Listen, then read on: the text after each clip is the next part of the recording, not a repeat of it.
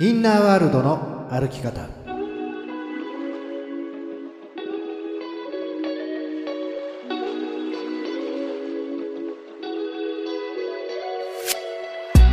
こんにちは、吉田博親です。こんにちは、飯島静香です。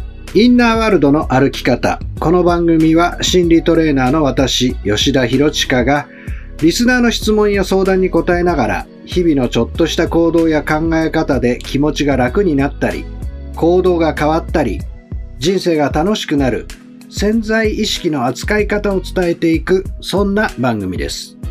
吉田トレーナー、今日はですね、11月17日なんですけれども、はいはい。来週、いい夫婦の日なんですよ。おー、はいはい。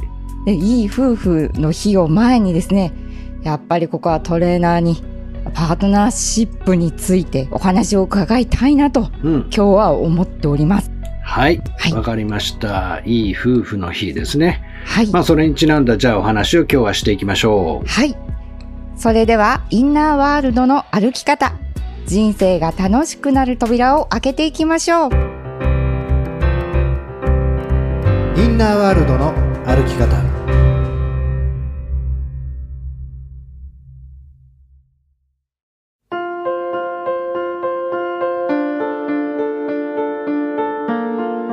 11月22日、いい夫婦の日。はい。いいね。夫婦の日。ダジャレかよって感じですよね、本当にね。語呂、語呂合わせらしいです。はい。まあ、いろんなそういうのって、こう合わせて覚えやすくするとか、うんそういう意図があると思うんですよね。はい。で、散々僕もやっぱりあの、ね、はいもうしーちゃんは耳にタコができるほど聞かされてきたダジャレがあっえて、えね、何ですか？あのーなんかパートナー、うまくいかないと、パートナーしっぺ、ね、しっぺが飛んでくるよと。そして、さらにうまくいかないと、パートナーチョップ、ね。そして、さらにうまくいかないと、パートナーキックとかね。キック。で、最後に言う言葉は、パートナー失敗とかね。しなんかそういう、はい。え、それちょっとね初めて、くだらないダジャレを散したはい。初めて？初めて、あ私のインパクト的には初めてですね。はい。ああ、そう。はいそうですか。あまりにもちょっとベタすぎて言ってなかったのかもしれないですね。そう、ありがとうございます。新しい気持ちで聞かせていただきました。はい。はい。でそれで、まああの、まあね、そういう観点でね、こうね、はいパートナーシップっていうのはすごく永遠のテーマですけど、はい。先にちょっとネガティブな話から入っちゃうんですけどね、おはい。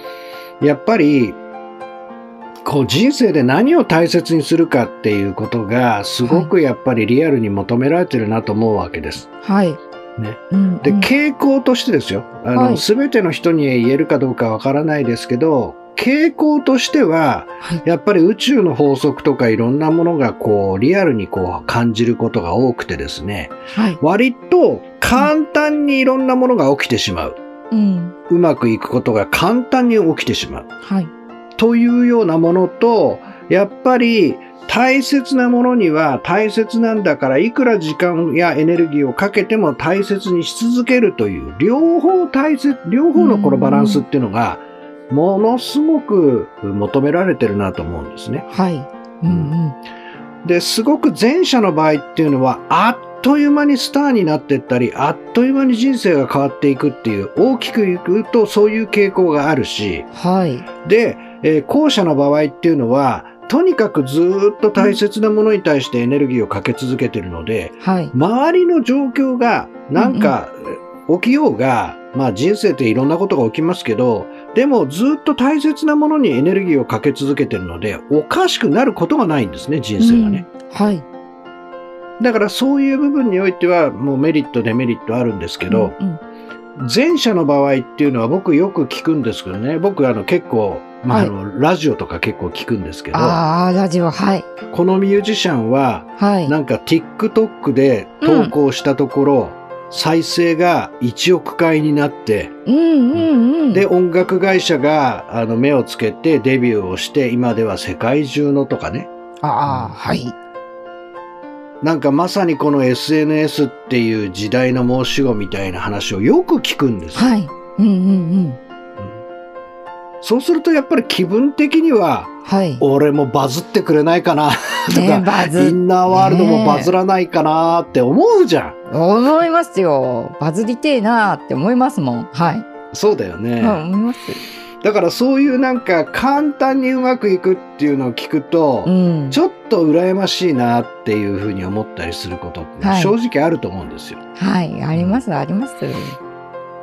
うんただね、人生っていろんな経験をしていった時に、うん、どうかな簡単に手に入ったものってうん。心から楽しめたりこ誇りを持てたりうんずーっとずーっとなんか自分で大切にできるだろうかって思うことがやっぱあるんですね。僕の周りにもすごく達成の達人みたいな人がいて、あ、はい。なんかひ結構世間では難しいと言われているような試験にバンバン合格しちゃったり、はい。いろんなその能力が非常に高いっていう人がいて、お優秀な方ですね。なんかその、うん、すごい特殊ですよ。うんうん自分はね、はい。はい。資格を持ってないのに、そのね、あはいある、その、国家試験の資格を自分は持ってないのに、はい。その国家試験の取り方をコーチングしてるんです。うおー 珍しくないですか？すごいですね。先生のための先生みたいな感じですよね。そうそう。だから、はい。普通はね、なんかその持ってる資格に対して私はこういうふうに取りました。皆さんもやってみませんか？じゃないですか。はい。私は持ってないけど、物事の達成の仕方とかはい。を知ってるのでって言って、やって、本当にその結果を出すんです。はあ。すごいなって思い優ますね秀。。はい。まあだからそうやってまあ簡単にっていうわけじゃないですけど、はいそういう物事をね、パンパンパンパンってやっていくっていうのもありますけれども、はい。でもね、僕がこう見ていくと、やっぱり人生を何を軸にしていくのかっていうね、はい。ことに関して時代が変わったので、昔みたいに同じ価値観でほとんど人がいるわけじゃなくて、人の数だけ価値観が今はあるよって言うじゃないですか。はい。だから、なん、何が真ん中にあってもいいんですけど、やっぱり多くの人や、これは周りの傾向を見ていくと、やっぱり人間関係を真ん中に置いていくっていうことが一番人生が安定していく鍵だろうなっていうのは僕はこう見てわかるんですね。はい。おーはい。で、その人間関係を整えていくんであれば、はい。あのーやっぱりこう一番近い人との関わりが全てのそれ以外の人たちに影響を与えていくんじゃないかな。うんこれが僕の、まあ、パートナーシップを軸にした人生の考え方なんですね。うんでね、ちょっと変な、うんうん変な話だし裏話になっちゃうんですけど、まあ例えばはい僕なんかも6万人ぐらいこう人に関わってきてるじゃないですか。はい。はい。うん、で、あの、まあ割と人前にたくさん出るからさ、はい。ね。ええ。まあ割とそのファンがいたりとか、うんモテなくはない仕事だったりするわけよ。ちょっと特殊能力だったら。トレーナー。私はね、ずっとトレーナーはね、もモテるタイプ、モテる方向の人だなとね、思っておりました。おりますよ。おります。そうですか。そうでしょ？ありがとうございます。うん、そうだと思います。で、実際問題ね、ええ昔一番最初に僕は29歳の時にセミナーを受けた時に、はい。ね、やっぱりその、まあまあ僕はまだただの受講生ですから、うんトレーナーが、それではね、今日はこれで終わりです。ありがとうございましたって言うとみんなこう拍手してかっこいいなと思うわけですよ。はいねで、このセミナーの会場の外に出るとみんな受講生にこうもみくちゃにされながら、ね、ええ向こうから車がシューッと来て、ね、はいあなたとか言って、おーとか言いながらですね、その奥さんが迎えに来てるわけですよ。しかも高級車かなんかでね。で、じゃあ皆さん、どうもとか言ってこう消えていって、かっこいいなーっていうさ、かっこいい。かっこいいですよ。うん。で、うちの奥さんも憧れて、やっぱはいり将来ああいう風にやってみたいわなんて思ったらしいですよ。まあ、はい。ねでも実はうんうん結局、よくよく裏を聞いてみるとですね、ええ、ええ。まああの結構モテて声をかけられた時に、じゃあちょっと話でも聞いてあげようかとか言ってですね、いわゆるそのね、不倫じゃないけど浮気じゃないけど、そのことをさせないために 奥さんがわざわざ車で迎えに来てたっていう事実が発覚したわけですよ。作詞ですね。はい。うんうんうん。なるほどなーなんて思ってたんですけど、う素晴らしい。はい。で、例えばね、うんうんうん私の有名なトレーナーの話なんですけど、はい。すごく社長とすごいメイントレーナーが仲良くてですね、はいもうあの二人のパ、ね、男性同士のはい。友情がすごいって言ってたわけですね。だけど片方はやっぱ心理トレーナーだから人前にたくさん出ててモテるわけですよ。うんうん。で、ある時社長の耳に、はい。なんかちょっと、なんか受講生に手を出してるらしいと。あら。ねはい。結婚してるのに受講生に手を出してるらしいっていう噂が聞いて、うん。その社長が、そのメイントレーナーに聞いたわけですよ。なはいこんな噂が来てるけど、そんなわけあるわけないだろって言ったら、その人が、何言ってんですか？あるわけないじゃないですかって、次の日から会社に来なくなったと。それでね、なんかそんなこと聞くと、とんでもないやつだっていうふうに普通思うかもしれないんですけど、ええねえ普通。はい。それでうん。だけどね、実はそうじゃないんですよね。はい。あのね、本当に親身になって、うん。本当に集中して関わってあげて、本気になって助けようと思うと、はい。もうね、もう何が愛で何がこう、要するに師弟関係で受講生でとかいうことがなくなってきちゃって、なんかもう本当に心から好きになってしまうっていうような感情が、やっぱり僕もええ。芽生えなかったかっていうと、あったような気がしないでもないわけですよ。ね？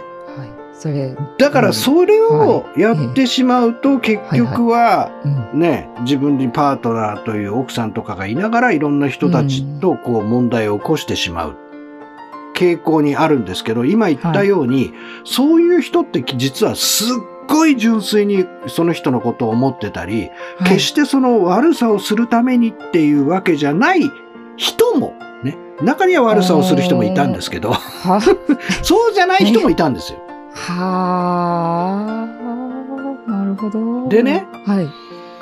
結局私いろいろこう勉強してきた時にね、ビジョン心理学とかでいろいろ勉強してきた時に、ある一つのね、えーキーワードとして、やっぱり一番自分がコミットしている人との距離がは本当に人間関係の軸になる。一番自分がコミットしている人との距離が人間関係の軸になるっていうい。うーね、ん。はい。それを聞いた時に、うん。まあ僕自身はパートナーにコミットしようっていうふうに思ったわけです。うん。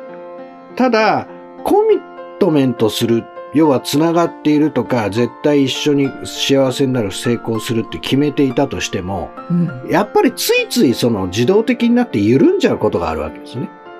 なるほど。緩んでしまう。はい。どう、どういう？うん、で、例えば、いそういうある時に僕は、そのビジョン心理学のチャック・スペザーの博士に質問したことがあって、ええ。いや、チャック、あの、実はトレーナーとしてね、こういうような、うん。うん、ことがすごく障害で今自分の手課題で起きてるんだけど、どうしたらいいだろう？はい。言ったらチャックはもう必ず言うことが決まっていて、はい。うん僕の奥さんはマミって言うんですけど、はい。ヒロチカ、マミにもう一段高いレベルでコミットするんだよ。言うわけですよ。いや、だから、もうそれは何十回も聞いてると。うんだ俺はマミを愛してる。他の、見ろ、他の人で誰よりも、誰よりも愛してるだろうと。うんうん。言っても、うん。そのことを言うわけですよ。ほだから僕はもうある時開き直って、じゃあもうちょっと向かい合ってみようと思って、彼女ね、うん奥さんと向かい合った時に、う。はい。あいつの間にか避けてたなっていう。うん、なんか、パートナーと本当にこう一つになって繋がるのを避けて、うんなんか適度な距離を保ってるな。居心地のいいとかバランスが取れるような適度な距離を保ってる。うんよし、ここに繋がりをもたらすのか。え、なんか結構怖いとかはーい。嫌な感じがするっていうふうに思ったんだけど、うん。そこで本当にね、まあセミナーとかうまく活用しながら繋がりを作っていったわけですよ。はい。そしたらばうんう、ん結局なんかその関わりが本当にね、ううまくいって、いわゆる幸せみたいな状態になった時に、はい。あの自分が持っていた問題がどうなったかっていうと、もう消えてるんだよ。はあ。消えている。はい。うん。なので、うんうん。結局、本当にそのパートナーとのつながりがあらゆる問題を解消していく鍵だっていうことを体験的に理解できるようになったんです。はい。だからどうしても、うんうんまあちょっとね、私も人間だし、おバカ、おバカちゃんだし、やっぱり好きなものがいろいろ多いので、うんなんかこういうふうにや、ね、仕事を集中してやれば人生が成功するんじゃないかとか、なんかこれをやってればうまくいくんじゃないかとか、そういうところに夢中になるっていうこともあるんだけど、はい。だけどやっぱりそのチャックから言われた何を真ん中に置いておくかっていうことにおいて、はい。僕は、うーん、安全にこう、受講生に関わるためにはい。もあって、うん結局何してるかっていうと、はい必ず僕ってパートナーの話するじゃないですか。します。もうセットみたいにするじゃないですか。そうです。で、それは、本当にそうである部分と、うんある意味この予防線を張ってるんですよね。はね、うちの奥さん怖いよ、うちの奥さん怖いよ、うちの奥さん怖い。あ、違うね。そういうことじゃないですね。あ。あうーん。いや、でなんて言うんですか？トレーナーのね、私、あの、セミナーをたくさん受講させていただいていて、で、トレーナーはこう、身振り手振りでこう、いろんなことを表現してくださるじゃないですか。でね、やっぱりね、うんあの、左薬指の指輪をね、見ちゃうんですよね。な、うんなんか見ちゃうんです。人の薬指の指輪って見ちゃうんですけど、うんああ、うんこの方は、ここにきちんと重きを置いているから、あんなにキラキラし,、うんして見えるのかなって思ったことがありましたね。うん。うん。だから僕は原則絶対外さないですよね。え絶対これは外さないです。で、うちの奥さんは全くしてないです。えですよね。いや、ですよね、まあと思って。それはあの冗談、冗談っていうかあの、彼女はアレルギー体質だったり、そういうのがひどいので、うんうん。うんだからいろんなものはつけないんですけどね。ちゃんともちろん理由がありますけど。あ、そうかそうかそうか。まあなのでね、はいまあちょっといろんな理屈をこの僕の体験を通してお話をしたんですけど、はい。えーっと、僕が見る限りうん、やっぱりその、時間がかかったとしても夫婦を真ん中に置いてやってる人っていうのは、すごく人生が安定すると。はい。でいい悪いじゃないけれども、やっぱりそのパートナーシップっていうところをちょっと脇に置いてしまって、いろいろやった時に、はい。成功を実現したとか、いわゆるそのね、お金が入ってきたとか、なんかあったとしても、うん、後でちょっと問題になったり壊れてしまう人も結構見たなっていうのはありますね。うーん。まあ、あの、うちの業界でもありましたけどね、もう一番有名と言われるような、そのね、えー心を扱う人が、うんね、もはう仕事を辞めて歌に行って、それでなんか気がついたら仲がいいと言われていた奥さんと離婚しちゃって、うんもう大炎上して、はい。それで結局は別の若い女性と結婚したみたいな。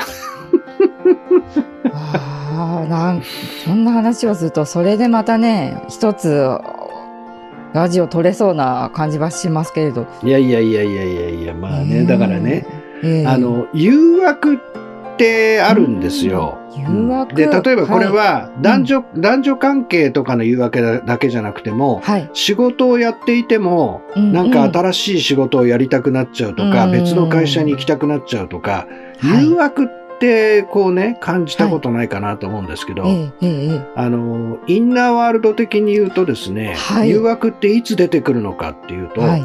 はい。いつですか？一番大切な次のステップの手前で出てくるんですよ。なんなんかそれ聞くとちょっと今ね脱力しました。はあって感じ。そうなんだーっていう。だからね、はい。もうね、そんなこと言ったら何にもできねえじゃねえか。その通りなんですよね。だけだってね、ねまあ、僕これ別の回の時話したと思いますけど、ええはい。誘惑に引っかかってまた別の方向行って、誘惑に引っかかってまた別の方向に行って、誘惑に引っかかってまた別の方向に行くと、はい。人生あるところまでしか行けないんですね。行き止まりがあるんですね。そう、そして、はい。ね、あの、パートナーを変えても変えても、はいね、違うのは最初だけ。その誘惑を感じるときは違うように見えるわけですよ。はい。でもね、向かい合ってみるとね、結局鏡なので同じようになっちゃうわけですね。は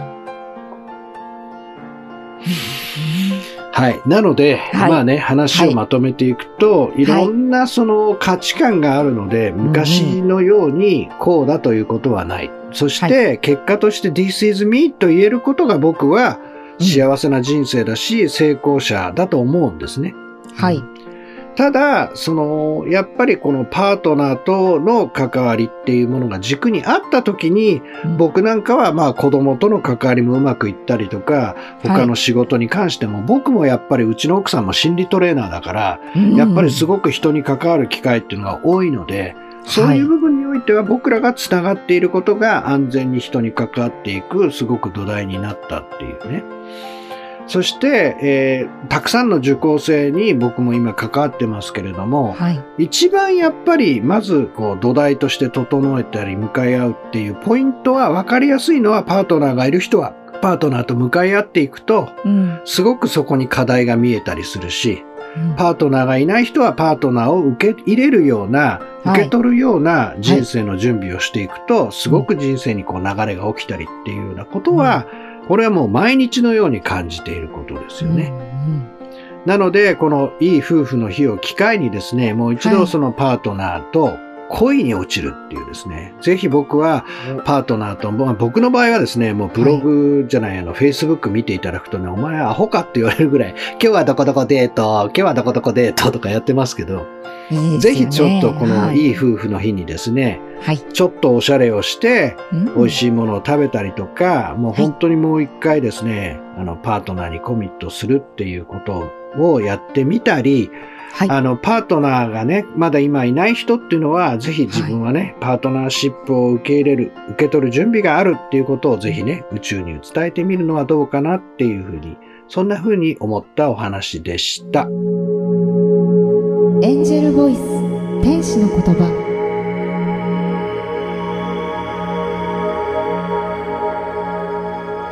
エンジェルボイスのコーナーは吉田トレーナーが直感を使って必要な言葉をお伝えするそんなコーナーです。それでは今日のエンジェルボイスお聞きください。真実の勝利。勝つという概念に関して見直す時かもしれません。あなたが勝ち続けたとしても誰かが負けてしまっていたらそれは真実でしょうか？誰かを勝たせるためにあなたが犠牲になったとしてそれが真実でしょうか？すべての人が共に勝つ道。それがあなたには見えているはず。もうその時です。そこに一歩を踏み出しましょう。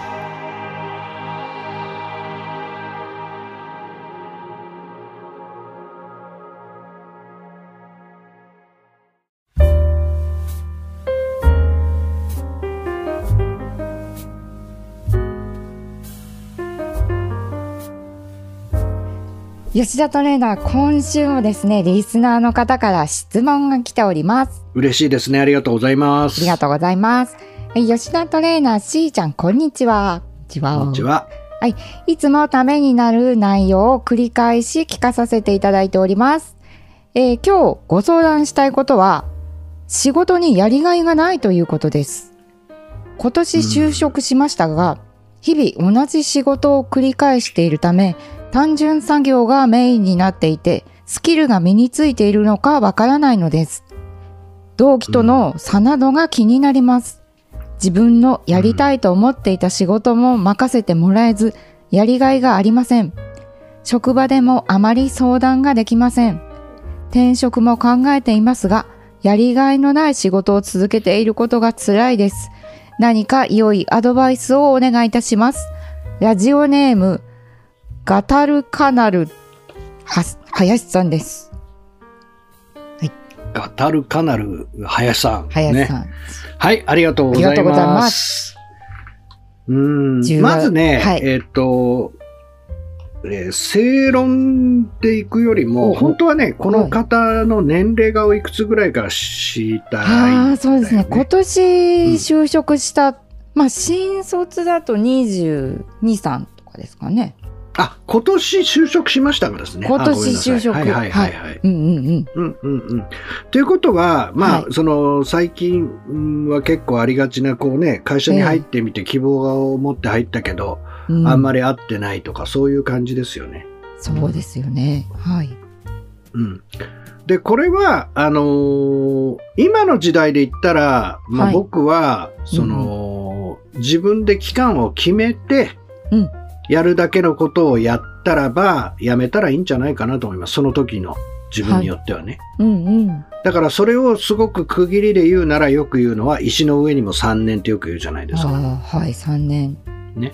で、3年ってやっぱり、はい。こう、まあ、よくあらゆることをね、こう、うん。身につくのに1万時間かかるとか、うん。要するに、その、何の根拠もないけども、でも、やっぱりどっかで私たち人間が、い。ろんなものを一つちょんと理解していく上では、うん。そういう言葉っていうのは無視するよりは有効に使った方が僕はいいと思うんですね。はい。なので、うんえーなんかどうしても私たちっていうのは、はいうまくいかないと、逃避の方向にこう行っちゃうわけですけど、あー逃避別に僕は1年でもいいし、うんまあ2年でもいいし、い。はい。まあできれば3年っていうふうに決めて、はい。もうそこまで本当に集中してやってですよ。はい。えーそれでももう嫌で嫌でしょうがなかったら多分もう明確にもうやめようってはっきり答えに出ると思うんですね。ああ、その時が来たらってことですよね。はい。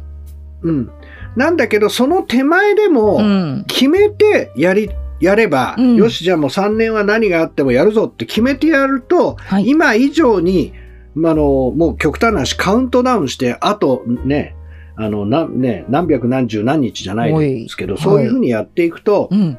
もっともっとこうリアルに、えーそれこそあとえー450日、いやもう無理持たないって言ったらやめればいいんですよ。はい。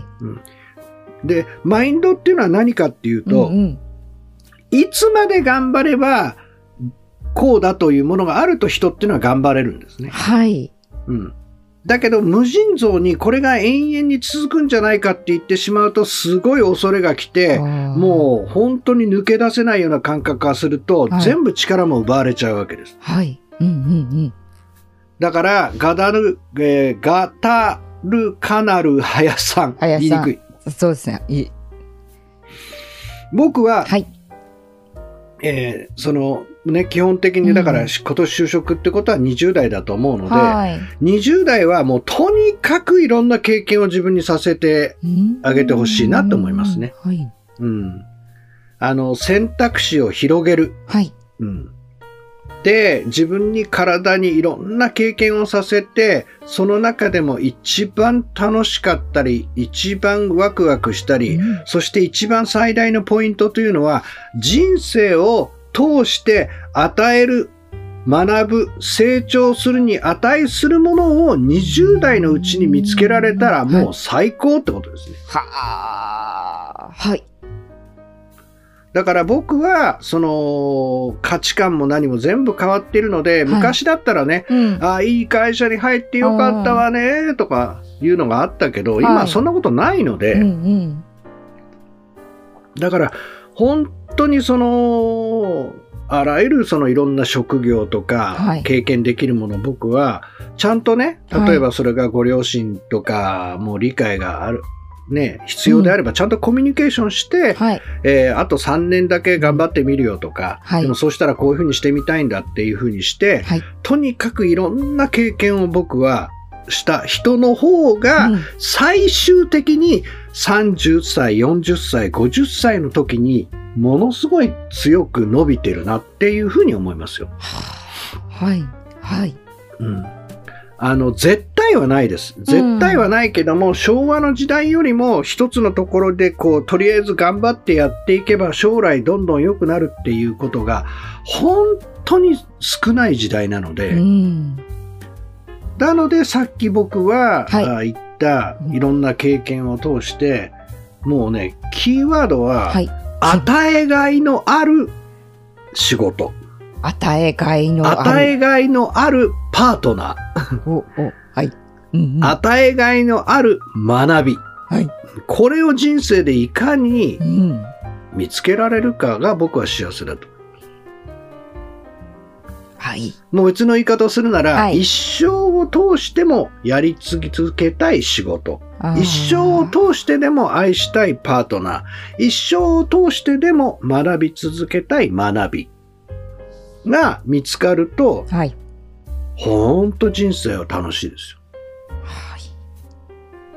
で、それが見つからないんですよっていうんであれば、はい。まず一つ、はい若いんだったら、あらゆる経験をして、自分に体に経験をさせながら、はい。いろ、その、いろんなものを見て、うん一番はいろんな人に出会うってことです。はははい。はい。そうすると、はいい人は鏡ですから、うん。はい。うんこの人はすげえなとか、はい。うわ、こうなりたいとか、うわ、こんな成功が手にしたいっていうような、はい。その、要するに、鏡に出会うっていうことが重要だってことですね。はい。うそして、そういう自分自身の中で、はい。こう、僕は言ってるように、20代は冒険の旅、そして30代は選択の旅。要は、はい。その、いろんな経験をした中から、うんうんうんどんな仕事で生きるのか、誰と人生を生きるのか、何を学び続けるのかみたいな、はい。それを30代の中でぐーっとこう絞り込んでいくっていうね、はい。そして40代はそれを極めていくみたいな、大雑把に言うと、はい人生というのはそういうように、うんうんえーその時その時に肉体に合ったあーものをおいかに的確にこう効果的にやっていくかっていうことがはい。人生うまくいく秘訣だし。うんうん。で、はいたまにいるんですよ。いや、もう私20代どころか50代なんですけどとかね。へい。へい。ねへい。うん、で、そういう人は、はいね、いかに人生でした経験をうんうん。学びに変えられるか。まあだから、はい。今の時代っていうのは本当にそのネットでいくらでもその正しい答えとか、はいい、ろんなものを勉強することができるわけですけど、うんやっぱり経験してる人と、ただ頭でっかちとは全然違うわけですよね。はい。はい。だから、その、経験したことがないのに、こうやるとうまくいくのかって言って、はいその、うまくいくやり方ばっかり、詰め込んでいても、その通りなかなか人,、人間ってできるものじゃないです。はい。なかなかね。だけどはいうん。うん人生を通してこういうことをやると、すげえ心が痛いとか、うんこういうことをやると、はいね、ものすごく、その時は楽だけど、後でボディーブローのように苦しくなるとか、はい。いろんな経験をして、やっぱり一番自分にとって、はい。えーベストな生き方っていうのはこうだっていうことを見つけられる。これがやっぱり僕は経験してる人の差だと思うんですうんね。うん。はい。だから、もちろんその年齢によってのコーチングっていうのも僕は変えてますけど、はい。今回の、えーガタルカナル林さん、はい。ね、はい。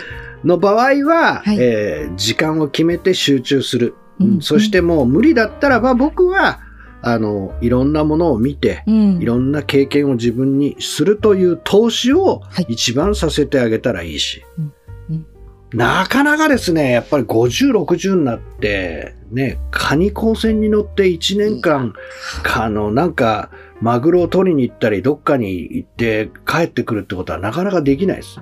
いや、私もねちょっとそれはね、厳しいなと。ちょっと苦しいですわ。そうでしょ。はい。でもね、はい20代ぐらいだったらね、俺やってもいいんじゃないかな。極端な話ですよ。ねえ、ええ、ええうんそれすらね、なんかこう自分の糧になるようなね、感じがしますもんね。そうそうそうそう、はいうん。やっぱりこう、ある意味、無駄っていうものをやると、自分、あ、これは無駄だったんだってわかるからね。うんトレーナー、人生に無駄はないんじゃないんでしたっけ？いやいや、もちろんないですよ。はい。ないけれども、ええあの、無駄という言い方よりもあ、はいなんか例えばうんね、うん。うん僕がよく聞くのは、僕の周りの成功者はい。で、はい。それこそ今ね、うん石垣島の方ではい大成功している僕の教え子がいますけど、はい。もう、あのーその彼とかね、その周りの友人もそうなんですけど、ええめちゃくちゃパチンコ好きだったんですよ。おおギャンそブル？れで必。ず、うんええなんとかパーラーの S さんって言ったらもう有名で、地元で。ええ、ええ。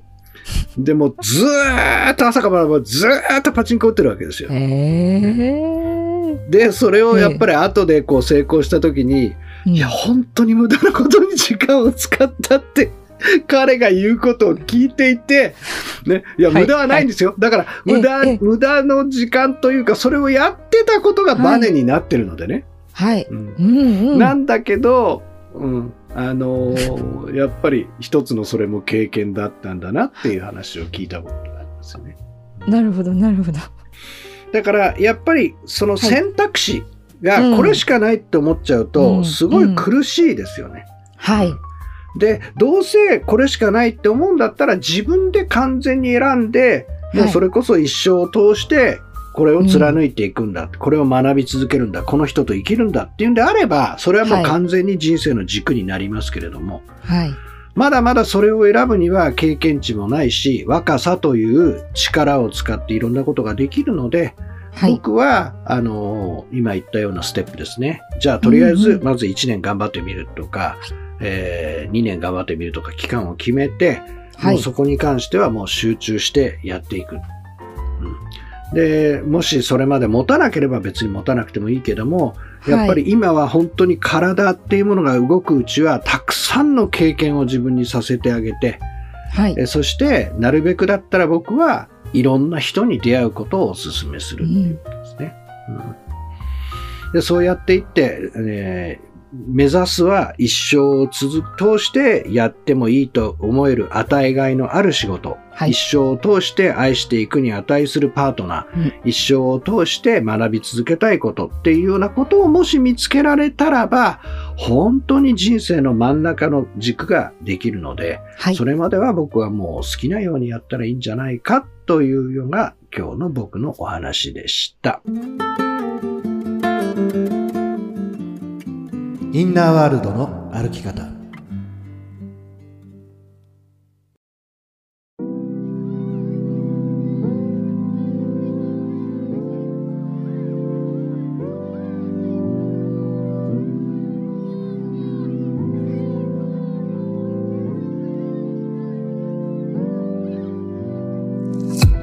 さて、今日のインナーワールドの歩き方、いかがだったでしょうか？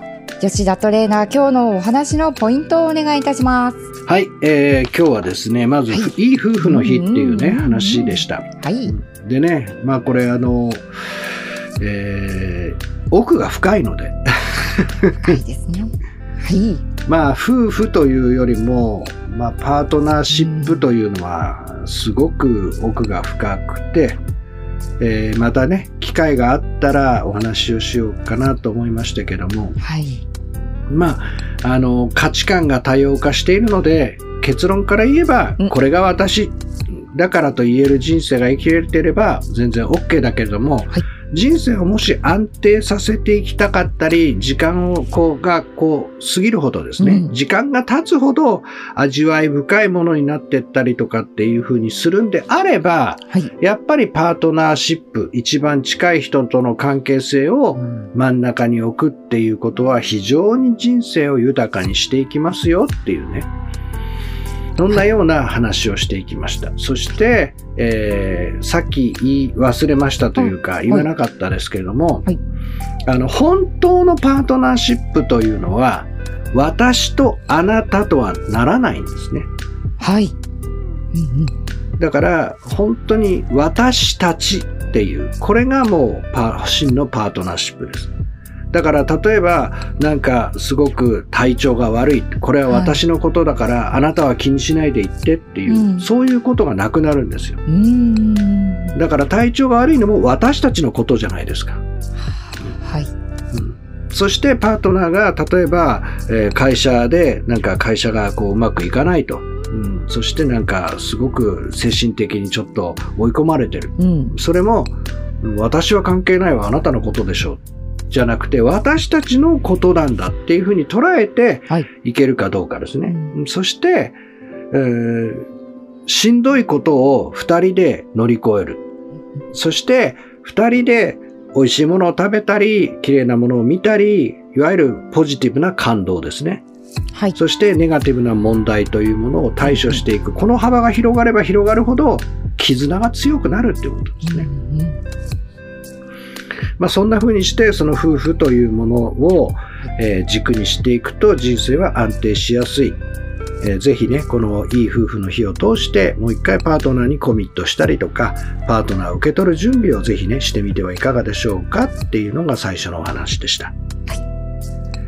はい、そしてその後はですね、まあ仕事っていうものに対してですね、なんかこう、あまりやりがいを感じない。うんなんかこう、そういうようにですね、いう若い方っていうのが増えてるという話も聞きます。うん。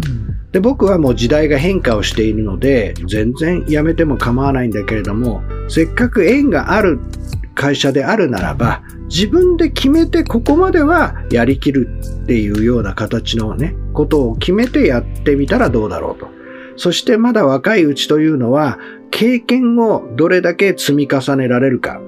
長い目で40、50、60っていう僕の知っているぐらいの人たちを見ていくと、本当に若い時にたくさんいろんな経験をしている人ってのは人生を豊かにしている人が結構多いので、はい。そういう部分においては一生続けられる仕事、一生ね、あの、一緒に生きられるパートナー、えー一生学び続けられるものっていうものを見つかるまでは、えーいろんな僕は経験をするような、そんな人生を生きたらいいんじゃないかっていうね、そんな提案をさせていただきました。はい。ありがとうございます。